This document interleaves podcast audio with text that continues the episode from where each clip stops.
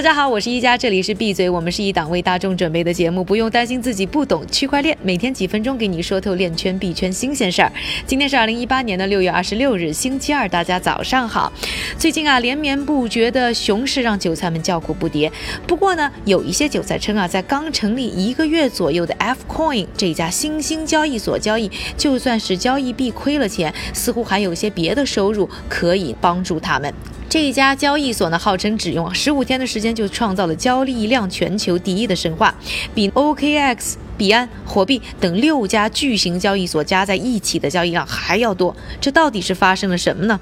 ？F Coin 的创始人叫张健，也是火币的前 CTO，他呢开发了一种叫交易即挖矿、持有即分红的模式。虽然说啊这算不上他的原创，但被他进行了再包装之后，效果似乎是出奇的好。简单的说呢，F Coin 币呢是伴随交易产生的，只要在上面交易就能拿到呢 F Coin 的币 FT。另外呢，他会把用户支付的交易手续费拿出百分之八十，在第二天呢，根据大家手上币的多少进行分红返现。也就是说啊，交易的越多，收益和分成也就越多。不但炒币本身可能会产生收益，而且现在他们还给出了新的回报。同样，因为 FT 可能会升值，韭菜们就觉得可能会赚得更多。这样的收益方式似乎吸引了大量韭菜的目光，进入 F Coin 进行交易，这也就自然触动了 OKX、币安。货币这些交易所的利益，而面对 F Coin 十五天就成为行业大佬的神话，连币圈一日人间一年的业内人士们也有点消受不了，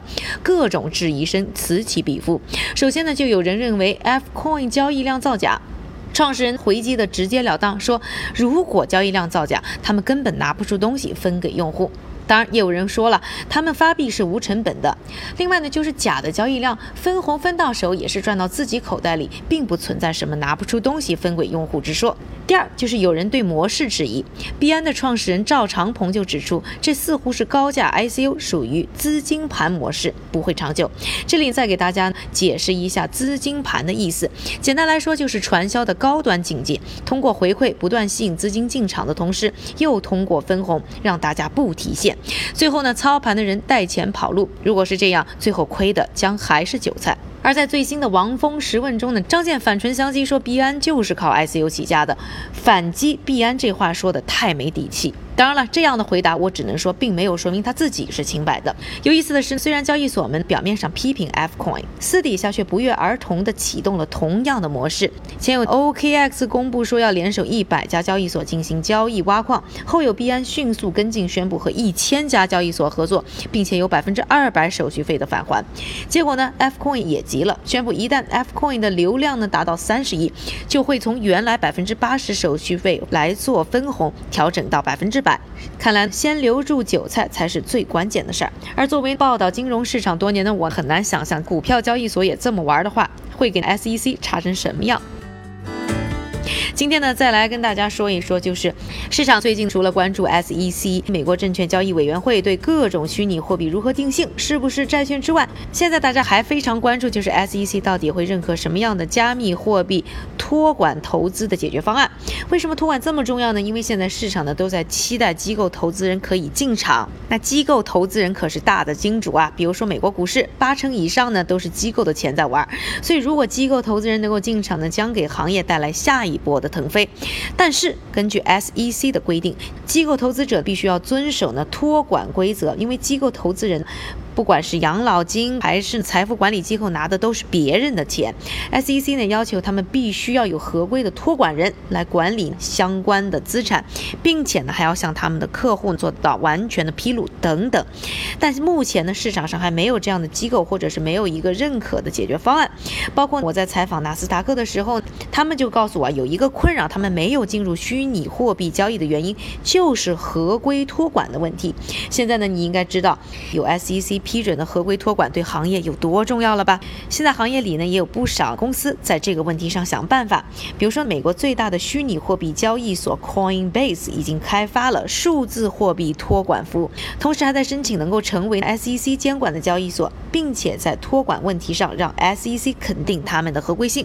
Circle 和 BitGo 呢等加密货币初创企业也一直在和监管机构交涉，准备为迎接大批机构投资者的进场铺路。而日本的野村证券呢，也在上个月和一些加密货币投资者建立了合作伙伴关系，成为首家能够为数字资产提供托管服务的银行。和大家聊完了今天的两个核心话题之后呢，下面的时间呢，还是交给我们的韭菜哥，为大家整理了很多链圈币圈的新鲜快讯。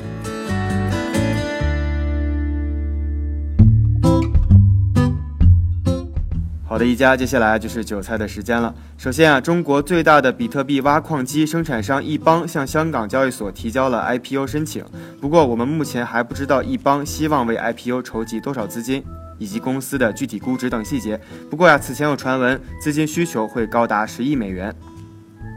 二条快讯：现已停办的比特币交易所 m a g o x 被日本法院裁定暂停破产程序，这意味着他们至少需要归还价值十亿美元的比特币，真是压力山大呀！第三条快讯：总是给各种 SEO 站台推的广告一条要价十万多美金的杀毒软件教父麦克菲最近表示，由于受到来自美国证券交易委员会的威胁，将不再用推特推广与 SEO 的任何合作。韭菜哥也觉得，大爷，你既然要宣布去竞选2020年的美国总统，还是好好准备吧。第四条快讯。区块链初创公司 Stable 在获得 Peter Thiel、Coinbase 等四十家个人和机构的五十万美元后，种子轮融资正式收官。据说呀，他们会把这一轮的资产用于开发他们的稳定币 Stablecoin。顾名思义啊，Stable 希望根据币价的上涨和下跌来调整加密货币的供应量，并挂钩到某种相关资产来避免波动。第五条要闻：采矿业疯狂增长，过去一年的市场总盈利就达到了四十一亿美元。Coin Telegraph 最近发表的文章里面就评选出了世界的五大采矿区，它们分别是位于美国华盛顿州的 Gitawa 农场、冰岛的 Genesis 矿业、大连采矿农场、瑞士位于小村庄林塔尔的采矿场，以及位于莫斯科附近的一个俄罗斯采矿场。今天的币圈链圈名人点评呢，来自 BKCM 投资公司的首席执行官 Brian Kelly。他在 CNBC 采访中说啊，比特币虽然跌破了六千美元，但也不代表世界末日来临了。还给出了三个他对加密货币依然持有信心的理由。关注微信公众号“创意美国”，回复关键字“韭菜哥”就能看到文章推送啦。